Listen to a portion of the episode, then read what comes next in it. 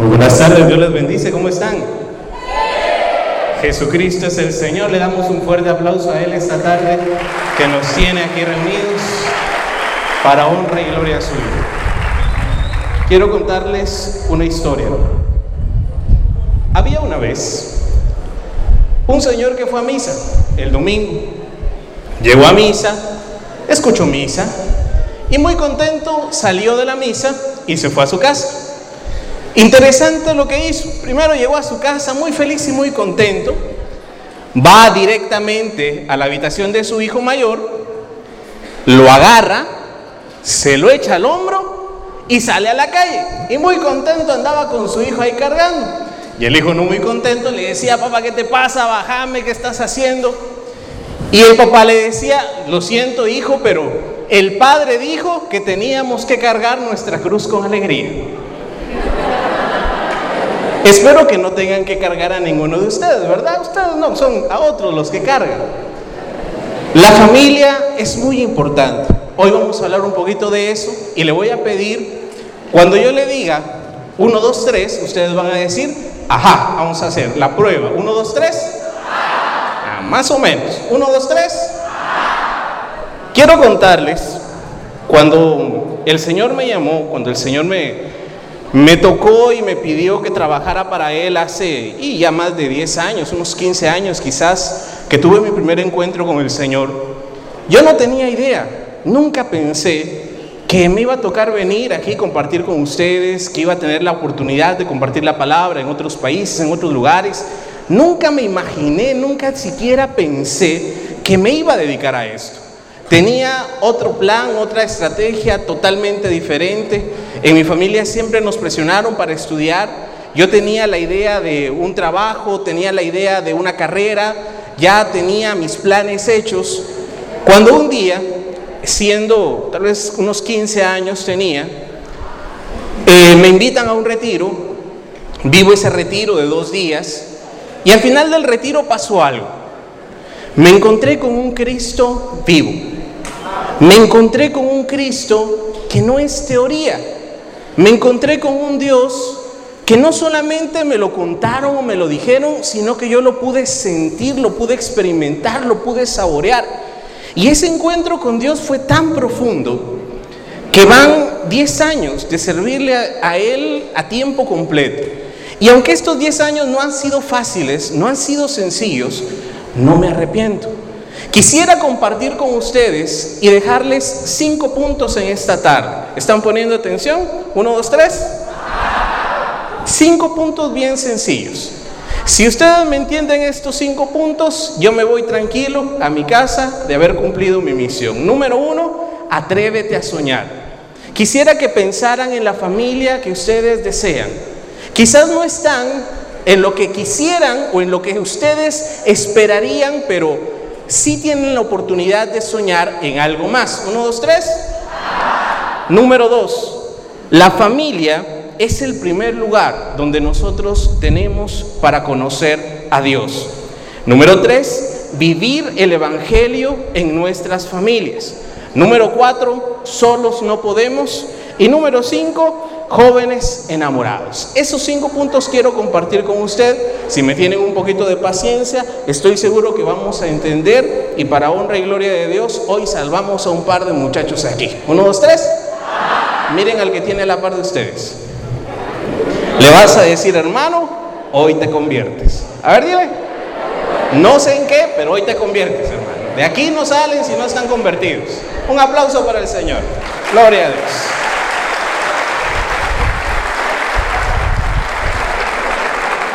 En el Evangelio de San Juan, en el capítulo número 1, versículo 35 al 42, hay un encuentro con Dios. Quienes trajeron su Biblia la pueden sacar en este momento, San Juan 1.35. Quienes no la trajeron porque ya se la saben de memoria, los felicito hermanos, así se hace. Gloria a Dios.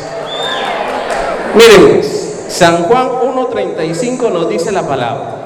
Al día siguiente, Juan estaba allí, Juan el Bautista, estaba allí otra vez con sus seguidores. Cuando vio pasar a Jesús, Juan dijo, miren, ese es el Cordero de Dios. Los dos seguidores de Juan, lo oyeron decir esto y siguieron a Jesús. Jesús se volvió y al ver que lo seguían les preguntó, ¿qué están buscando? Ellos dijeron, Maestro, ¿dónde vives? Jesús les contestó, vengan a ver. Fueron pues y vieron dónde vivía y pasaron con él el resto del día porque ya eran como las cuatro de la tarde. Palabra del Señor, gloria a ti, Señor Jesús. Estos dos tuvieron su primer encuentro. Eran seguidores de Juan el Bautista. Juan el Bautista había preparado el camino, había bautizado, había predicado.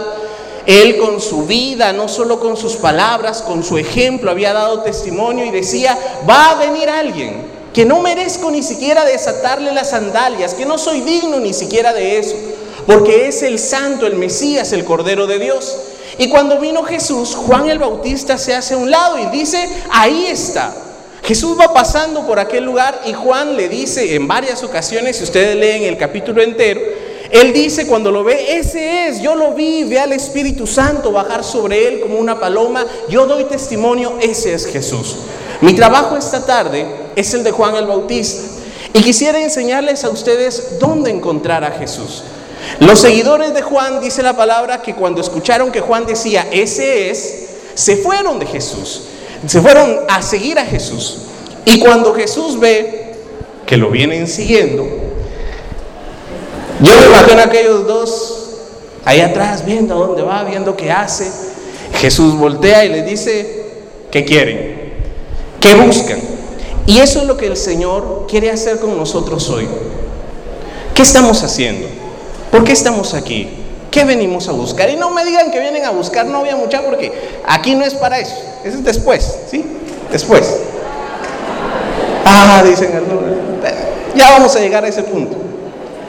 ¿Qué estamos buscando? Los seguidores de Juan el Bautista dice, maestro, ¿dónde vives? Y dice la palabra que Jesús les dice, Vengan a verlo. Nuestro encuentro con Dios, nuestro seguir a Dios, no es algo teórico, es algo que se vive. Y es algo que Jesús nos quiere llevar, dice la palabra, a su casa. Cuando ellos fueron a su casa, ¿con quién creen ustedes que se encontraron? Con su mamá, la Virgen María. Se encontraron en la casa de Jesús, en la casa del Maestro. Dice que era como las 4 de la tarde y se quedaron el resto del día, seguramente mínimo unas dos horas se quedaron en ese lugar. Quiere decir que estar con Jesús es algo bonito, es algo bueno, es algo agradable. Nuestro encuentro con Dios tiene que ser ese encuentro de estar con Jesús, de llegar a Jesús y de vivir con Jesús, de pasar ratos con Él. Lo que estamos haciendo hoy es algo así. Tenemos que luchar por tener ese encuentro. Cuando un joven, cuando un, joven, una señorita tiene ese encuentro con Dios, todo cambia. Dice el Papa Francisco esta semana, estaba diciendo que no hay, en realidad no hay una disminución de las vocaciones, sino lo que hay es una falta de respuesta de parte de los jóvenes. Las vocaciones seguramente ahí están. Cuando el hermano hace un ratito preguntaba, ¿quiénes van a ser sacerdotes? Y 20 levantaron la mano, ¿verdad? ¿Lo vieron? ¿Quiénes iban a ser monjitas y todo? Amén, dijeron las hermanas, ¿verdad? ¿Por qué no? Porque tenemos miedo. Porque tal vez no hemos tenido ese encuentro con el Señor. Hoy le vamos a pedir que tengamos ese encuentro. Uno, dos, tres. Punto número uno. Atrévete a soñar la familia que deseas. Miren, muchos nos estamos lamentando, incluso pensando, ojalá hubiera nacido, qué sé yo, al menos en Estados Unidos sino en Europa, sino eh, eh, allá por Suecia, por Suiza, ¿verdad? Empezamos a soñar, ojalá me hubiera tocado, hubiera sido canche de dos metros, hablaría inglés sin problema.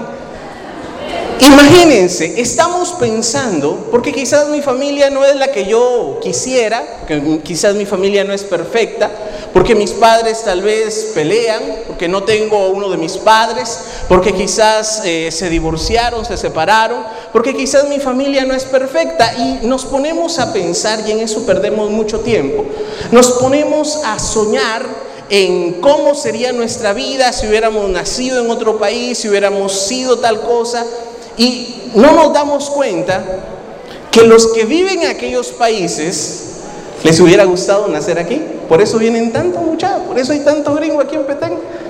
Porque les encanta esta tierra, porque cuando ellos vienen acá y miran todo esto, ellos se enamoran de esta tierra. Y nosotros que vivimos aquí, la despreciamos, no la cuidamos. Nuestra familia es un regalo. Puede ser que no sea perfecta, puede ser que no sea la mejor, es cierto, pero es Y eso, hermano, tienes que valorarlo. Uno, dos, tres. No tienes control sobre la familia que te tocó. Eso se te fue dado. Fue parte de tu paquete cuando viniste acá. La familia, el país, el lugar donde tú naciste, eso se te dio. Pero sí tienes control y sí puedes hacer algo con la familia que vas a formar. Sí puedes hacer algo con lo que vas a hacer con tu vida y qué vida le vas a ofrecer a tus hijos. Ahí sí tienes un gran llamado y una gran responsabilidad. Atrévete a soñar con lo mejor. Atrévete a soñar con una familia que le sirva a Jesús. Atrévete a soñar con una familia funcional, integrada. Atrévete a soñar con hijos enamorados de Dios que le digan sí a Dios y que puedan ellos servirle. Como no, también como sacerdotes y como religiosas. El Señor eso es lo que quiere de nosotros, que hagamos algo. Einstein decía que la definición de locura es hacer lo mismo y esperar un resultado diferente. Si en nuestra casa, en nuestra familia, hemos vivido generaciones de vicios, de problemas, de separación, eh, hemos vivido en medio de, de ira, de dolor, ¿qué estamos haciendo nosotros para que la siguiente generación sea diferente? No te conformes con algo aceptable, no te conformes con el primero que me caiga, no se conformen con un peor es nada, no se conformen con, con algo para pasar el rato porque tienen que atreverse a soñar algo mejor. Atrévanse a esperar algo mejor. Y como lo decía la palabra en Josué, mi familia y yo serviremos al Señor. Uno, dos, tres. Si nos atrevemos a soñar, vamos a empezar a transformar nuestras familias. San Juan de la Cruz decía, donde no hay amor, pon amor y hallarás amor. Nos quejamos de que en nuestra familia no hay amor, no nos comprenden, no nos entienden. Bueno, tu trabajo, tu tarea, hoy es llenarte de ese amor. Y cuando llegues a tu casa, tendrás algo que ofrecer a tus padres, a tus hermanos. Ya no serás la cruz que tienen que cargar, vas a ser tú una luz, un amor, un consuelo para aquellos que viven contigo. Uno, dos, tres. Dice la palabra que acabamos de leer, cuando aquellos dos se encontraron con Jesús, se fueron a su casa. Hermano, llévate a Jesús a tu casa. No lo dejes en la iglesia, no lo dejes en el grupo. Jesús no es solamente para los domingos o cuando te reúnes.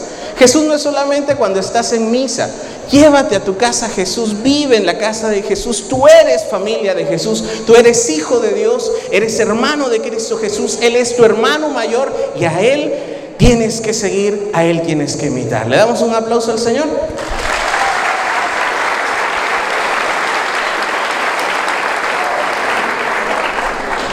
Cuántas almas has llevado al Señor?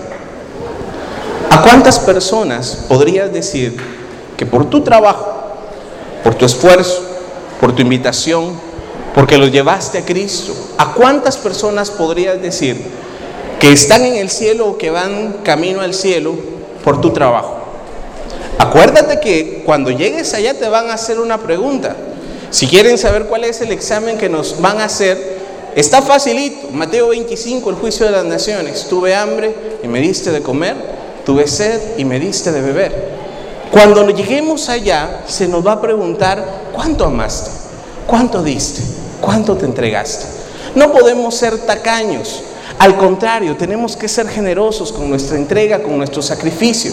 Miren, hay unos que son tan tacaños que ven misa o escuchan misa en la radio y cuando llega el momento de las ofrendas, cambian. Hay quienes no sueltan nada ustedes, no sueltan un ratito, no sueltan un, un, desprenderse, ir a visitar a un hermano que no va a la iglesia. Quizás un joven ya no va al grupo. ¿Qué pasó? Se perdió, se cayó. Así dicen algunos, ando caído, dicen. ¿Y qué pasó con el hermano? ¿Lo fueron a ver? ¿Lo fueron a visitar? No, se fue. Se lo chupó el diablo. No, ¿tú qué estás haciendo? En tu casa, en tu familia, ahí está tu primera responsabilidad.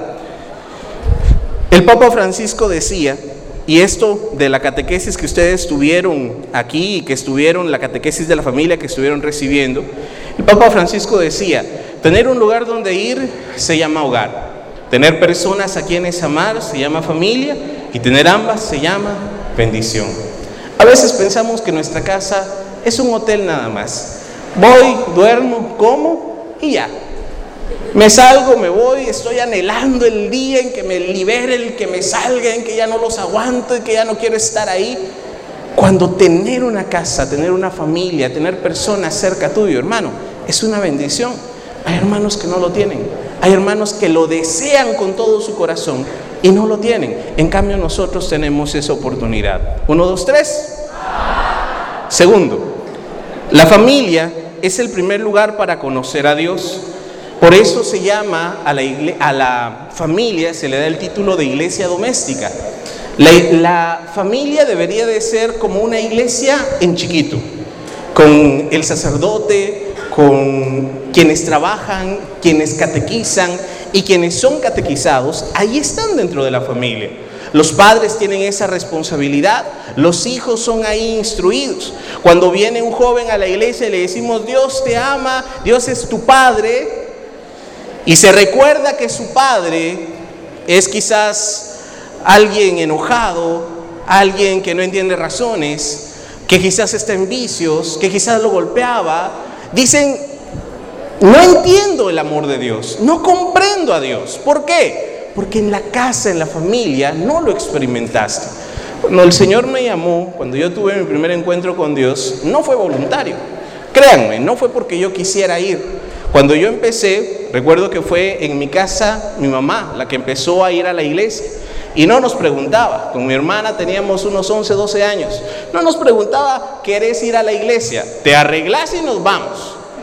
Mi papá, váyanse a la iglesia con su mamá. Se quedaba en la casa viendo tele, yo estoy muy cansado, estoy trabajando. Mi mamá no le importaba. Nos agarraba, nos llevaba. Yo recuerdo que los primeros días en la iglesia era cantar, todos cantando, alabando a Dios, y yo me quedaba con los brazos cruzados y no quería cantar. Me paraba, pero no voy a cantar y no voy a aplaudir. Hasta que me encontré con el Señor. Cuando tuve ese primer encuentro, comprendí que Dios no, no, es solamente para tenerlo aquí, es que Dios se vive en el corazón. Yo quisiera que ustedes lo, lo vivieran, lo experimentaran, lo sintieran. La palabra de Dios nos dice que nosotros nos movemos por fe. Y cuando nosotros tenemos fe, que Dios está con nosotros, hermano, vas a pecar menos. Le vas a hacer menos caso a la tentación. Vas a saber que Dios está contigo. Pero todo eso se aprende desde la casa, desde la familia.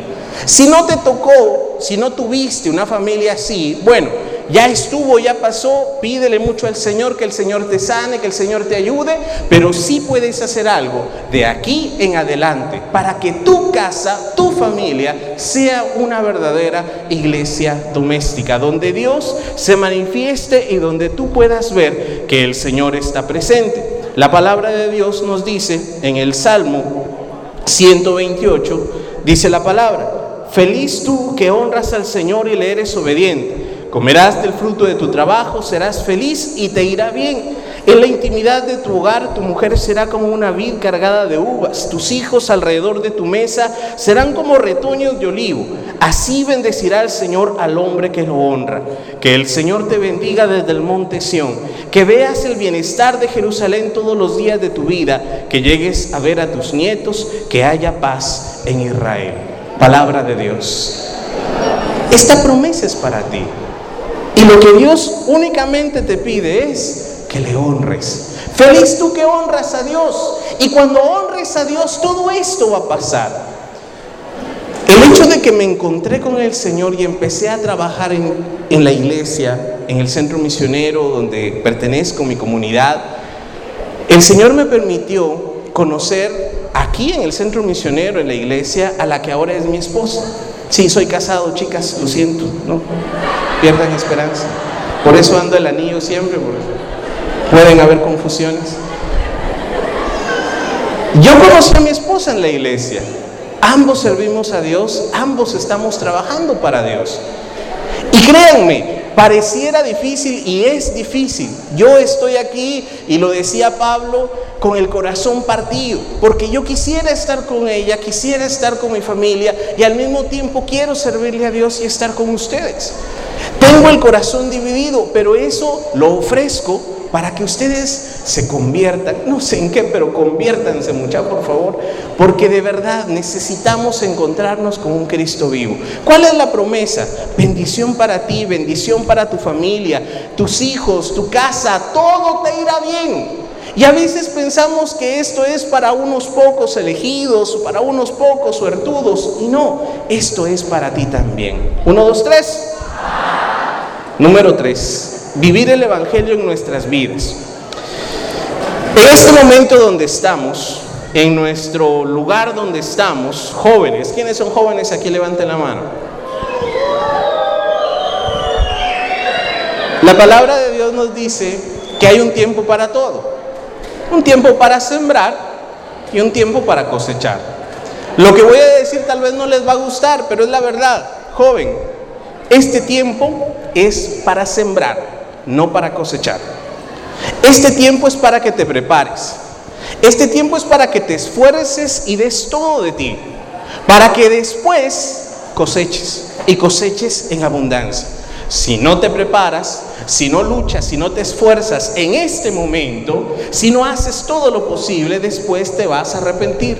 Si no aprovechas las oportunidades que tienes ahora, la felicidad no es solamente el teléfono más caro.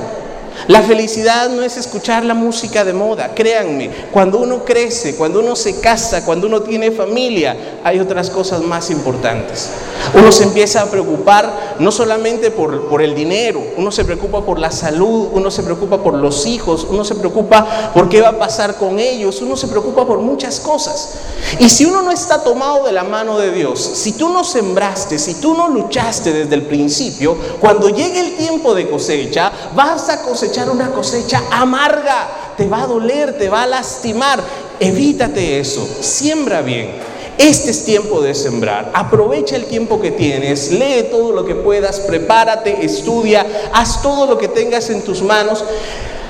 Compromete con, comprométete con Dios para tener una vida en santidad, en felicidad. Y vas a ver que cuando llegue el momento de cosechar, vas a tener mucho que ofrecer. Uno, dos, tres. ¿Qué valores el Señor nos pide que vivamos en el Evangelio? A ver, ayúdenme en esto. ¿Qué nos pide Jesús en el Evangelio?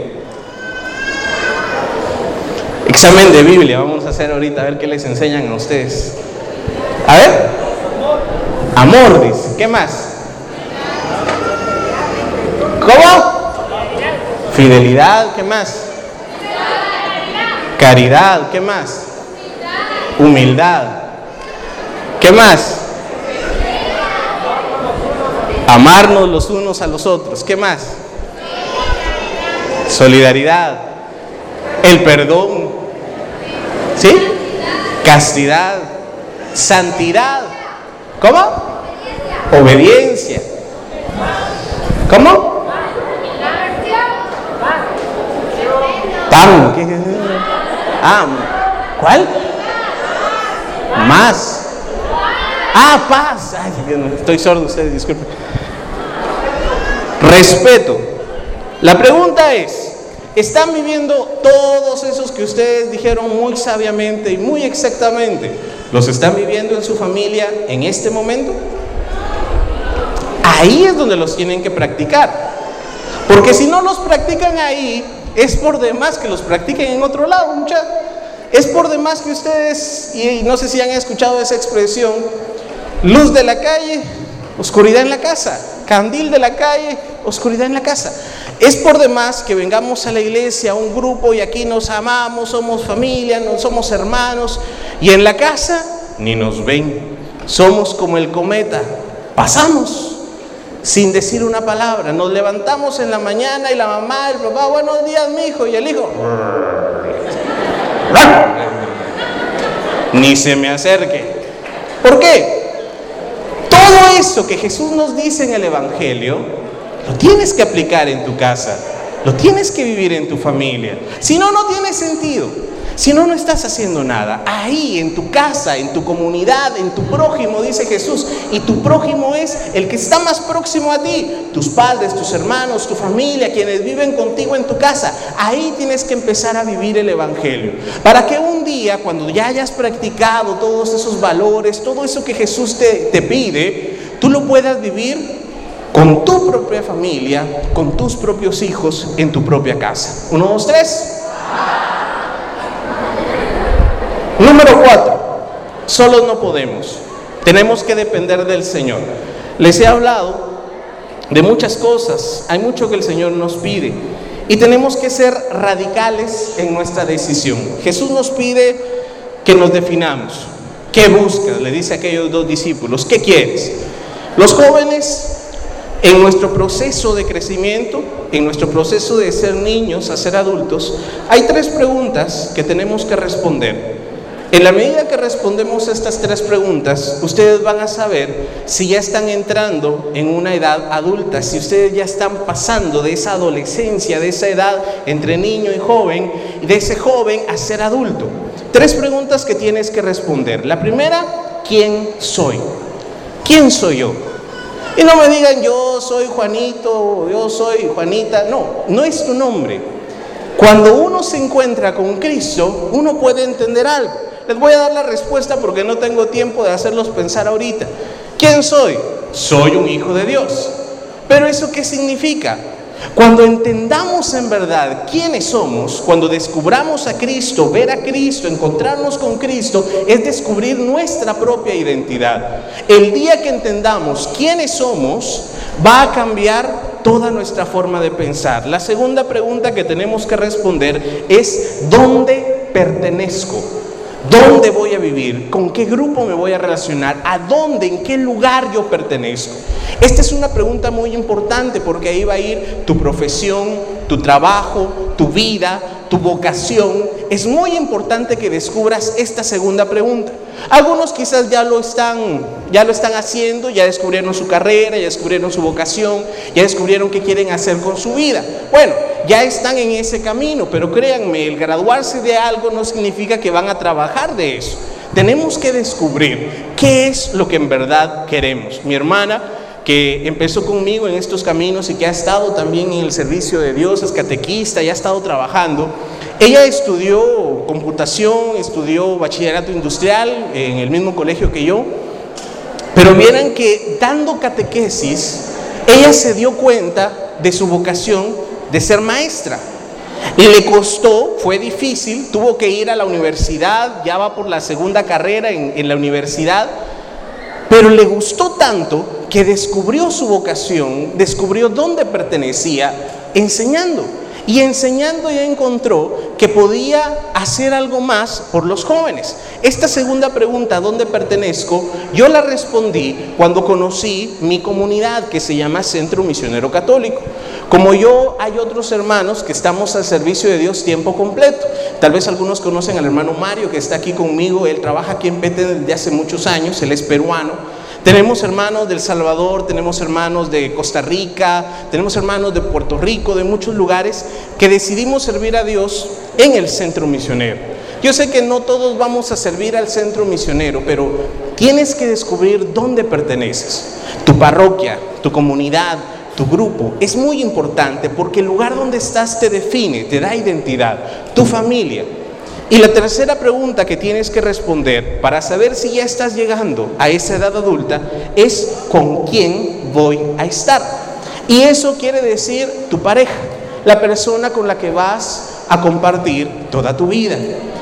Es muy importante que entiendas que la persona que vas a elegir tiene que ser la mejor. No te puedes conformar con nada menos que lo mejor, que la persona que el, Señor te ha puesto ahí enfrente, que la tienes que amar y la tienes que respetar, porque el matrimonio es para siempre y no es sentencia, mucha, no es amenaza, es que así es el matrimonio. Dicen por ahí, se murió un señor ya muy viejito, se murió y se fue al cielo. Al rato ahí va la señora también Y lo encuentra ya con San Pedro, lo mira allá en el cielo y dice, mi amor, qué gusto de verte. Y el esposo le dice, momento, el padre dijo, hasta que la muerte nos separe. Así que, hasta aquí.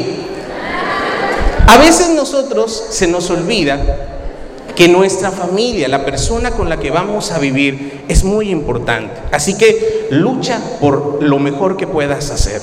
Solo no podemos.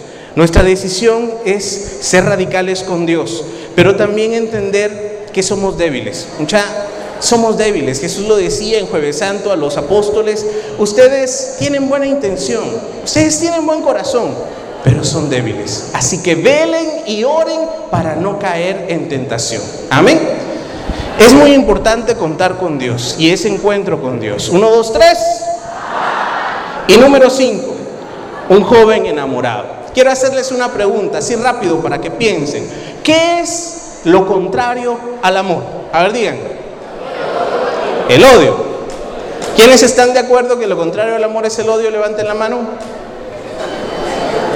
¿Quiénes dicen que es otra cosa? Levanten la mano. ¿Quiénes no tienen ninguna opinión y no están poniendo atención que levanten la mano? ¿Qué es lo contrario al amor?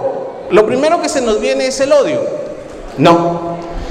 ¿No han escuchado que del odio al amor hay un pasito?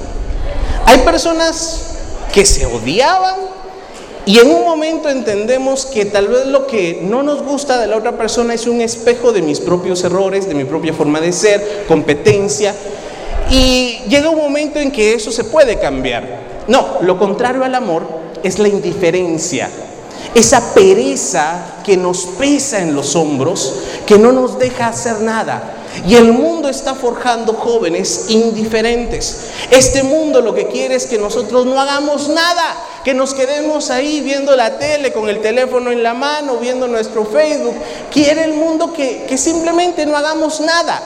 Cuando Dios nos pide que nos enamoremos de Él, que tengamos esa fuerza, esa pasión por el Señor. Un joven enamorado, hermanos, se nota. Alguien que está enamorado, ¿cómo saben que un su compañero está enamorado? Es que pone una cara que... Se baña, ¿sí? Uno de los primeros signos. Se lava los dientes. En la casa la muchacha se arregla, barre la casa, va a venir un amigo, dice, ajá, uno, dos, tres. Un joven enamorado se nota la pasión. Un joven enamorado tiene algo diferente. Hoy quiero invitarlos a que se enamoren del Señor y que sea hoy un nuevo comienzo.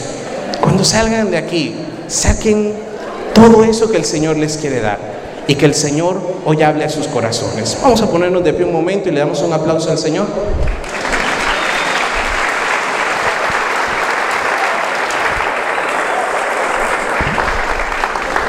Me acaban de informar que solo tengo dos horas más con ustedes. Vamos a hacer una oración breve, pequeña, pero con todo el corazón.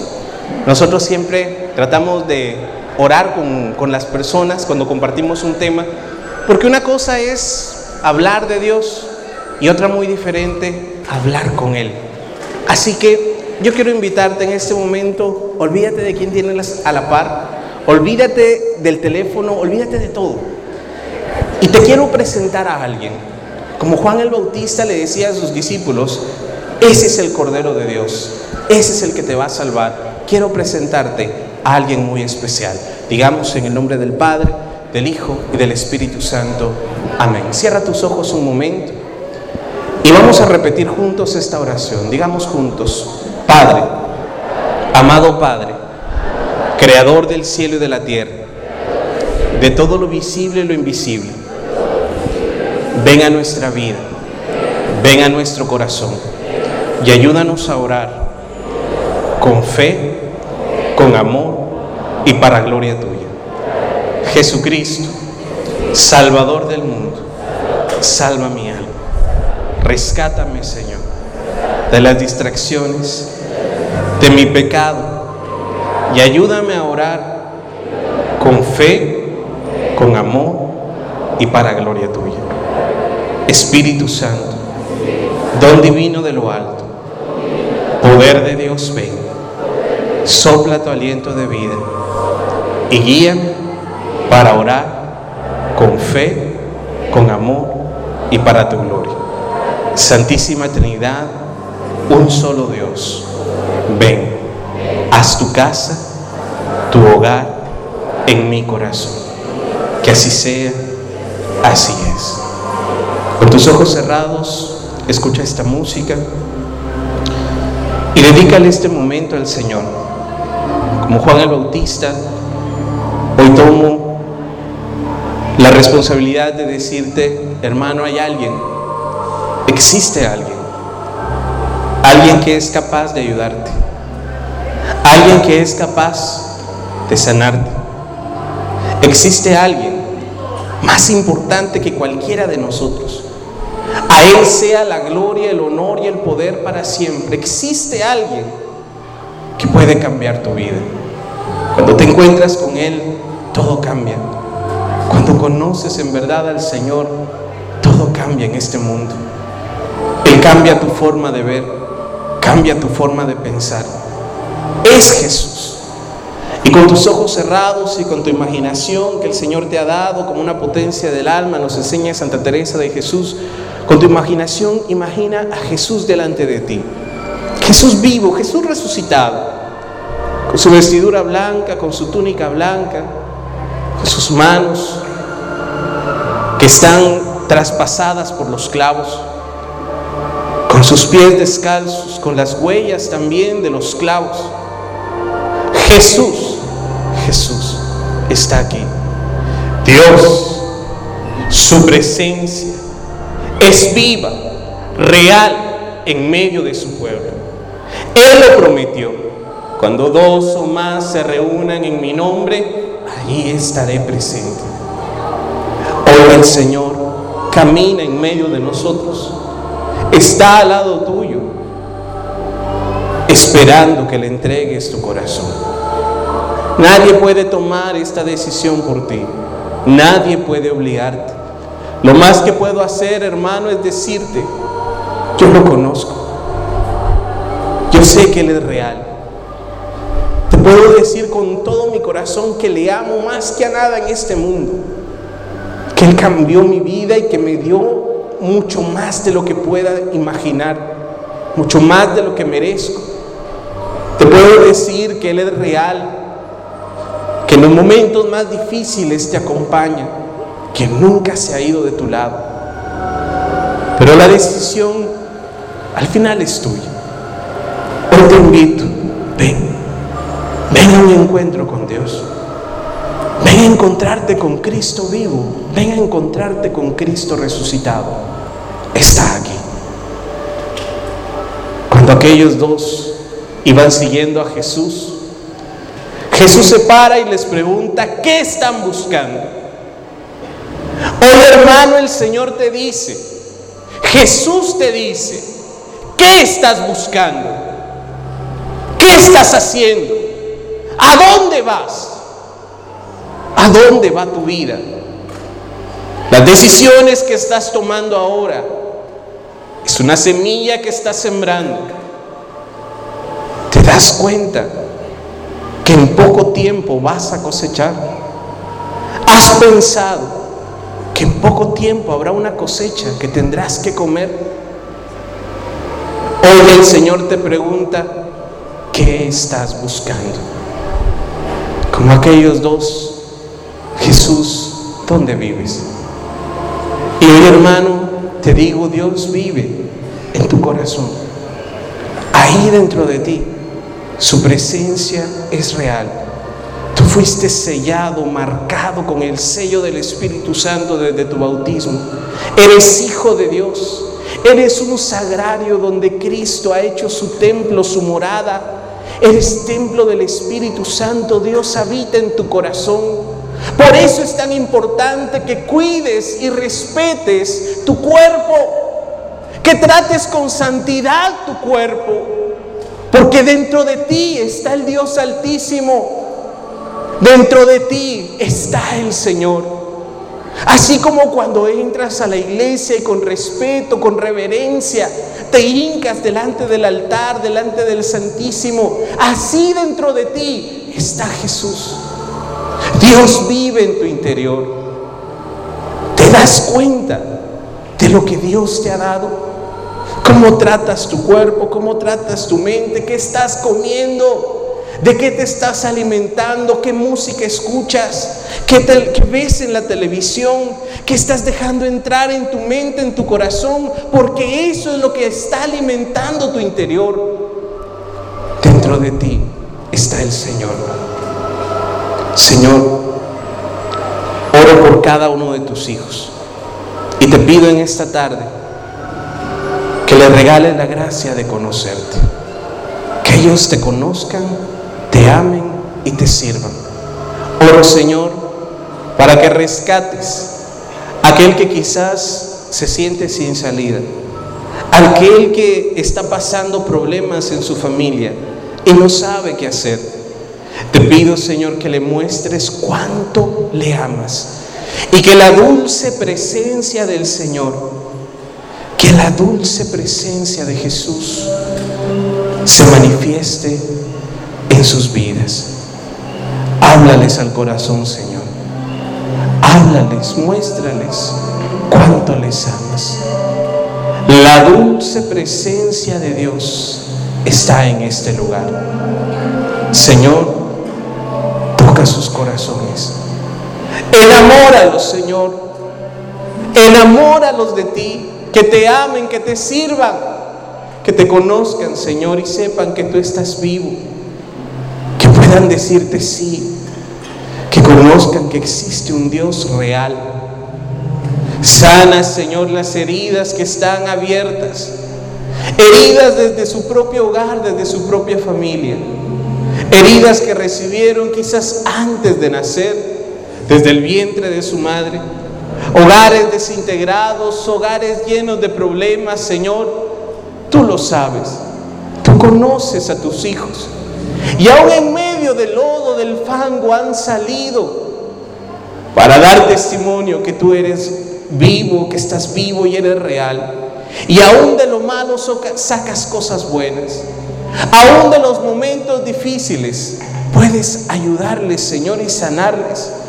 Sana, Señor, la herida más profunda que haya en sus corazones. Sana, Señor, el rechazo que han sentido de parte quizás de sus padres, de sus hermanos, de sus amigos. Sana, Señor, esas heridas que hay abiertas en su corazón. Esa autoestima que está tan baja, que trata de imitar, que trata de llenarse con cosas, con accesorios. Y no se fija en lo que hay adentro. Y no ha entendido que en verdad es un hijo, una hija de Dios. Sana, Señor, las heridas que han abierto en sus corazones el dolor que han sido objeto, las mentiras que han escuchado, las personas que le han engañado. Sánale, Señor. Y con tu amor, derrama, Señor, tu gracia y tu paz. Te pido, Señor, fuego, fuego de lo alto. Te pido, Señor, un fuego que llene los corazones de tus hijos. Hay dos tipos de fuego.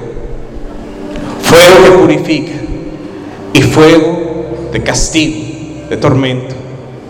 Quien no pase por el fuego aquí, ahora, en vida, pasará eternamente un fuego que dice la palabra, quema, pero no destruye.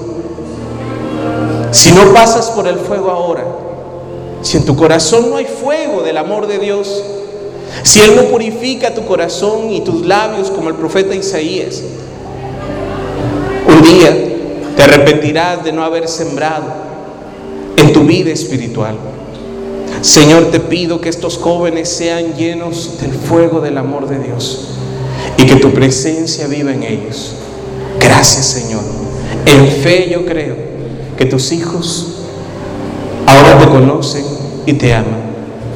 Te pido, Señor, que les muestres tu amor, tu misericordia y que juntos un día, Señor, lleguemos al cielo a darte la gloria, la honra y la alabanza.